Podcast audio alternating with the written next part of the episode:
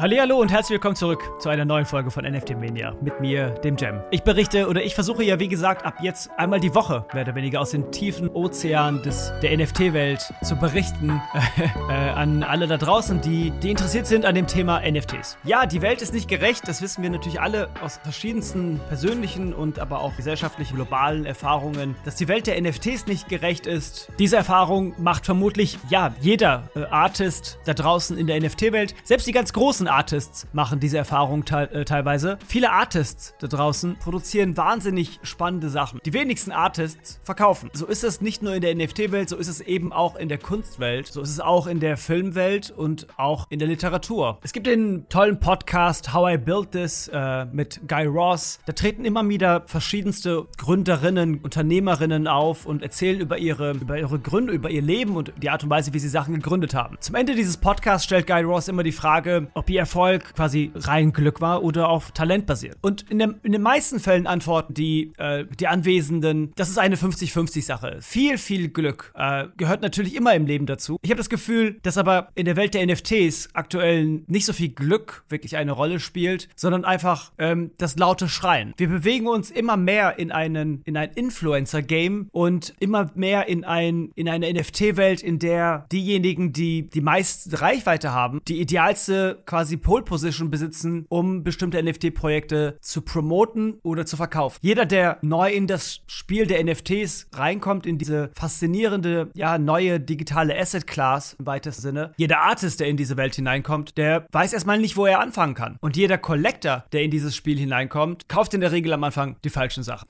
Apropos die falschen Sachen. Äh, Puck hat einen neuen Drop gemacht, äh, den Ash 2. An dem habe ich diesmal nicht mitgemacht, aber Puck selbst äh, hat auch einige Probleme gehabt. Ganz interessant war dieser Drop, denn technisch erwartet man ja vom Puck und vom Manifold, äh, dem Developer Studio, was, was Puck und seinen Smart Contracts unterstützt, immer die höchste Güteklasse. In dem Fall gab es ein Leben Smart Contract. Es hat ein bisschen gedauert, wurde, es gab Gas War, viele Leute haben unglaublich viel Gas bezahlt und am Ende der ganzen Geschichte hat Manifold 495 ETH an Gas zurückerstattet, was sie nicht hätten machen müssen, aber was auch schon eine wahnsinnige Geste ist. Sie haben den Contract neu deployed und die ganze Kollektion wurde quasi neu aufgesetzt. Und das ist etwas, wo man sich denkt auch, wow, wir bewegen uns hier in einem Metier, in einem inhaltlichen und technologischen Metier und wo selbst die angenommen größten Player, die da draußen sind und die ja größten und spannendsten Kollektionen auf die Beine stellen, Ash 30, also Ash 30 verschiedenen Artists, ist wirklich eine tolle Kollektion und hat eine ja super abgefahrene äh, Game Theory eigentlich mit, mit Boot, dazu vielleicht später mehr. Und selbst die können Fehler machen, die halt eben auch nicht rückwirkend veränderbar sind. Das ist nun mal auch ein, ein Dilemma dieser Technologie und der Smart Contracts. Smart Contracts können gewisse Variablen haben, wie zum Beispiel den Preis, wie zum Beispiel den Supply vielleicht. Ähm, sie können aber eben ganz bestimmte Aspekte nicht mit Variablen füttern, sodass, wenn der Smart Contract deployed wird auf der Blockchain, dieser Smart Contract nicht mehr änderbar ist. Und das war der Grund, warum Manifold dann einfach einen neuen Smart Contract aufgesetzt hat und allen ursprünglichen Käufern quasi ein, das gleiche NFT neu verschickt. Ihr wisst, dass ich in diesem Podcast gar nicht so viel quasi als News-Podcast in irgendeiner Weise auftrete. Ich habe mich mal, ich habe mir mal ein paar deutsche oder ein paar weitere deutsche Podcasts angehört und festgestellt, dass wirklich die meisten größtenteils über Drops sprechen oder da sollte man hingucken und das kann man kaufen und erzählen über ihre eigenen Investitionsstrategien. Ah, das finde ich ein bisschen langweilig, um ehrlich zu sein. Also ich, ist wahrscheinlich ganz interessant für, für Leute, die neu einsteigen, aber das ist nicht das, wofür ich die Podcast hier irgendwie gestartet habe. Ich bin kein, ich möchte kein äh, in, Investment Advisor sein und mich interessiert auch ehrlich gesagt nicht, ähm, wenn jemand mir eine E-Mail schickt, was ich in den letzten Tagen zweimal bekommen habe, mit der Anfrage, könnt ihr oder möchtest du vielleicht in deinem Podcast unser Projekt vorstellen? Das ignoriere ich. Also das hier ist kein, das soll hier kein Podcast sein, wo ständig über irgendwelche, die neuesten Drops berichtet wird. Ich möchte vielmehr über die Mechanik dieser Drops sprechen, wenn ich über Drops spreche oder halt über Projekte sprechen, besonders herausragend sind in irgendeiner Form. Ich möchte vielmehr über die NFT-Kultur sprechen im weitesten Sinne, über ähm, was eigentlich quasi in den sozusagen Innenkreisen der NFT-Welt, in den ähm, aus, aus Perspektive der Artist, aus Perspektive der Technologie gerade passiert, wo es Probleme gibt und wie sich quasi die Community über diese Sachen äußert. Und ähm, das finde ich quasi viel, viel spannender. Also zum Beispiel, wenn jemand wie Nimrod vor ein paar Stunden twittert, ähm, It's sad to see that Invisible Friends failed and DK should do should have done uh, a collectible project. Nun, DK für diejenigen, die DK nicht kennen, ist ein unglaublich talentierter 2D-Artist, Anim Animation-Artist, der eine tolle Serie rausgebracht hat, die Let's Walk heißt. Mein größter übrigens Fail-Flip-Verkauf. Ich habe ja nur sehr, sehr wenige NFTs verkauft letztes Jahr. Ich glaube vier oder fünf. Und ich habe meine beiden DKs, allerersten zwei, die es gab, verkauft. Diesen Schmerz verkrafte ich noch immer nicht. Das war wahrscheinlich mein größter NFT-Verkaufsfehler an der Stelle. DK ist ein toller Artist ähm, und er, er, ist super erfolgreich geworden mit seiner Let's Walk-Serie. Man erwartet, dass er vielleicht ein Collectible-Projekt rausbringt. Wunderbar. Allerdings Invisible Friends als failed zu bezeichnen, weil Invisible Friends Floor irgendwann mal bei vor dem Video bei 10 ETH war und jetzt irgendwie bei 6,5 ETH ist, ist halt äh, absolut falsche Interpretation. Hate Beasts, wovon ich schon mal gesprochen hatte. Ich hatte ja auch mal getwittert, dass ich das gerne shorten würde. Hate Beasts bei 10 ETH, das war Trash. Hate Beasts jetzt bei einem ETH. Invisible Friends ist nicht vergleichbar mit Hate Beasts. Invisible Friends hat eine tolle, ähm, sehr einzigartige, sehr einzigartigen Stil und, und ist herausragend in der gesamten NFT-Welt. Und man sieht das vor allem auch, wie, wie einflussreich Invisible Friends war, sieht man vor allem auch an den Projekten, die jetzt kommen. Es gibt so viele Copycat-Projekte, die quasi ähnliche Invisible Friends Visuals nutzen, um irgendwelche Sachen zu verkaufen. Das ist für mich ein ganz eindeutiges Zeichen. Invisible Friends hat dort eine Messlatte ähm, quasi erstellt. Das ist für mich quasi NFT-Kultur im weitesten Sinne. Diese Diskurse und diese Auseinandersetzungen, diese teilweise polemischen äh, Kommentare auch von ja Leuten, die sehr auch gut vernetzt sind. So Nimrod, der hängt dann halt auch in Liverpool rum mit Amador, äh, ist natürlich auf verschiedenen Conventions unterwegs. Jetzt gerade ist NFT LA und äh, in Kürze ist in Kürze ist äh, VCon. Ihr wisst vielleicht, dass ich Gary V nicht besonders schätze, weil er für mich so diese amerikanische Grinding, Kapitalismus, neoliberale äh, Persönlichkeit ist. Aber Gary V hat eines auf die Beine gestellt und das ist das ist äh, VCon. Jeder, der ein V-Friends gekauft hat, der hat auch ein Ticket zu den VCons bekommen. Und wenn man sich mit der NFT-Kultur beschäftigt, ist es nicht schlecht oder einfach mal auch als Einstieg wissen möchte, wer man da so folgen könnte oder wer da so ein bisschen relevant ist, dann sollte man sich die Speakerliste bei VCon angucken. Alle mehr oder weniger mit Rang und Namen sind in irgendeiner Weise dort vor Ort. Ähm, also, das sind natürlich auch Leute, die vielleicht nicht viel Rang und Namen haben und eher so aus der Popkultur kommen wie jemand wie Logan Paul. Dem kann man halten, was man möchte. Ähm, aber da sind halt so Leute auch, Malia Abidi zum Beispiel Women Rise rausgebracht hat oder Karen Rose, der, der Proof rausgebracht hat. Ähm, da ist äh, Klon,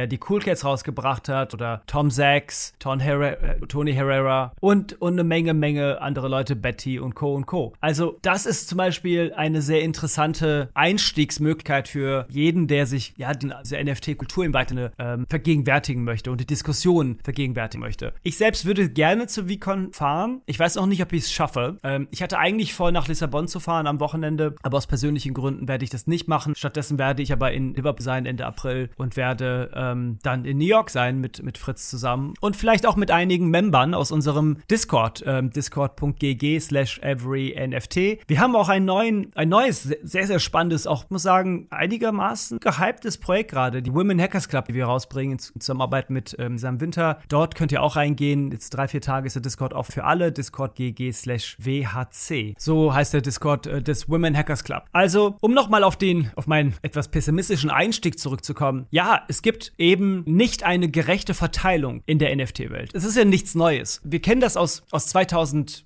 2009er Zeit, alle, die damals YouTube zum ersten Mal entdeckt haben. Ich kann mich erinnern, ich habe damals mit meinem ähm, ja, Mitbewohner zusammen, 2006, 2007, haben wir ein Video herausgebracht, beide Filmstudenten zu der Zeit. Und das war sehr, sehr schnell produziert und wir hatten ratzfatz 20.000 auf Video. Damals gab es noch keine Monetisierung auf YouTube, das war Funding. Und viele, viele ähm, Jahre später hat man natürlich gesehen, oh wow, hätte man mal weitergemacht. Hätte man mal quasi einfach einen YouTube-Kanal weiter aufgebaut. Denn alle diejenigen, die 2007, 8, 9, 10 angefangen, aber nicht aufgehört haben, die wurden in den Jahren 2016, 17 die großen Influencer, äh, die ihr alle kennt und hatten, haben sich quasi darüber ja eigene Unternehmen geschaffen, eine eigene Brand geschaffen und eben sehr, sehr viel Reichweite geschaffen. Die NFT-Welt ist nicht anders. Wir sind jetzt ein Jahr in der NFT-Welt und es gibt ganz offensichtlich ganz große Influencer. Pranksy mit einer der größten Influencer. Influencer in der Regel in der NFT-Welt sind so ein bisschen anders gestrickt, denn die Kollektion macht dich zu einem Influencer und die Art und Weise oder das Volumen, mit dem du tradest, macht dich zu einem Influencer. Das heißt, jemand wie Baba Binks, der sich den Nummer 1 Invisible Friends gekauft hat für 100 ETH, vorher kaum Follower hatte, ist auf einmal ein kleiner Influencer geworden. Er hat einfach mal 300.000 Dollar auf den Tisch gelegt und ist jetzt, hat jetzt was zu sagen. Und das ist ganz schön schräg.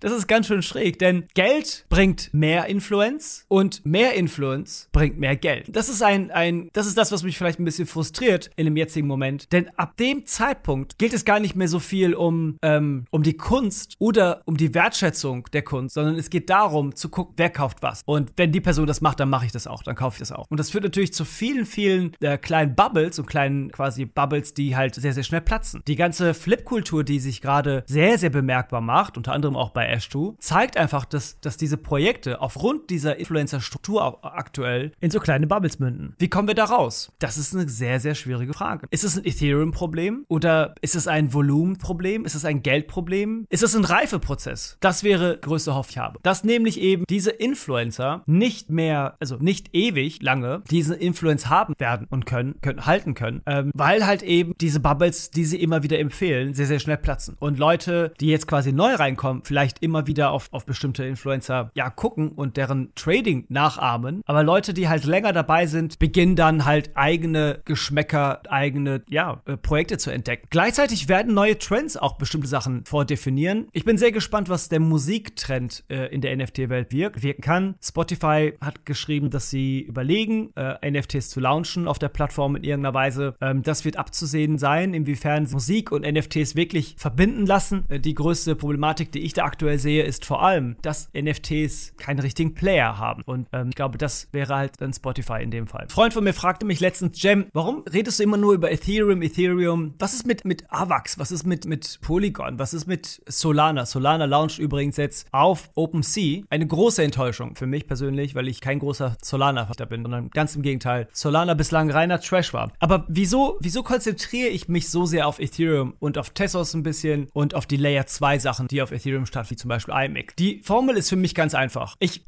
ihm, ich habe ihm als, als Beispiel habe ich ihm gesagt, pass auf, Facebook, egal was man von Facebook hält, was Facebook geschafft hat, ist es in den Jahren, in den ersten Jahren vor allem, die Leute zu Facebook zu bekommen. Jede weitere Konkurrenzplattform, die auch, die es ja auch gab, ähm, hat es nicht geschafft, diese Reichweite zu erzielen. Denn das Problem ist, die Menschen von ihren Gewohnheiten rauszuholen und etwas in, in eine neue Plattform zu bringen. Das ist ein sehr, sehr schwieriger Prozess. Und Facebook ist insofern ein gutes Beispiel, weil Facebook nicht nur die Massen hatte, sondern weil eben durch die Massen die Brands reinkamen zu Facebook. Und mit den Brands kam Infrastruktur und Technologie. Es gab API-Schnittstellen. Es gab auf einmal ein Games Marketplace. Äh, ihr könnt euch erinnern, es gab Video, gab es erst relativ spät bei Facebook. Es gab einfach sehr, sehr viel technologische Innovation, was eben immer mehr dazu geführt hat, dass diese Plattform größer und größer. Und so ist es bei Ethereum ähnlich. Ethereum hat letztes Jahr über 40 Milliarden Dollar Transaktionen äh, im Bereich der NFTs. Das ist eine unglaublich große Summe. Aber mit diesen 40 Milliarden Dollar ist es nicht blieben. Denn um diese 40 Milliarden Dollar sind halt eben auch Plattformen entstanden. Technologie ist entstanden. Ähnlich wie, wie wir mit unserer deutschen Plattform Every NFT. Und gerade im Kontext von, von NFTs oder Blockchain ist natürlich das Monetäre, also auch das quasi das Volumen, ein wichtiger, ein wichtiger Aspekt. Ich meine zum Beispiel Avalanche oder Avax, gute Blockchain, die machen viele Sachen, auch, auch smarte Sachen. Aber wenn man sich die NFTs anguckt, ist die Nummer 1 NFT auf der Avax Blockchain aktuell mit Market Cap von 20 Millionen Dollar. Das ist die Nummer 1. Der Floor Price liegt bei 2000 Dollar. Das ist immer noch viel Geld, aber jeder, der mal bei OpenSea sich die Rankings angeguckt hat, weiß, das ist halt auf Ethereum eben nichts. Und ja, das, das führt natürlich dazu, dass wir quasi als Every NFT und ich persönlich natürlich größtenteils weiter auf Ethereum äh, bin, äh, weiterhin auf Ethereum handle. Nicht, dass ich andere Sachen nicht mehr anschaue. Ich gucke wirklich einmal die Woche, äh, ein paar Stunden gucke mir in verschiedene Blockchains, lese mir meine Ports auch von Messari durch. Ähm, wir machen uns schon auch Gedanken, aber ein struktureller Wandel hin zu Tessos oder hin zu Polygon oder jetzt vielleicht zu Solana, wobei Solana muss man dann vielleicht ein bisschen abwarten, je nachdem, wie die Zusammenarbeit mit OpenSea jetzt sich entwickelt. Aber das sind einfach keine einfachen ähm, Transitions, sowohl für die Artists als auch für die äh, Collector, die natürlich auch ihre Werthaltigkeit auf Ethereum, die ganzen Investitionen, die sie getätigt haben, schützen möchten und eben für die User selbst. Also Ethereum ist trotz all den Problemen, trotz all den Gas-Problemen, trotz all den Transaktionsproblemen und Skalierungsproblemen weiterhin die Nummer 1 Blockchain, wenn es um NFT. In diesem Sinne, äh, ein, ein kleiner kurzer Podcast. Ich habe ja gesagt, ich möchte wöchentlich einen Podcast machen. Das führt natürlich dazu, dass mein Podcast vielleicht substanziell oder inhaltlich nicht die Tiefe haben könnten. Trotzdem danke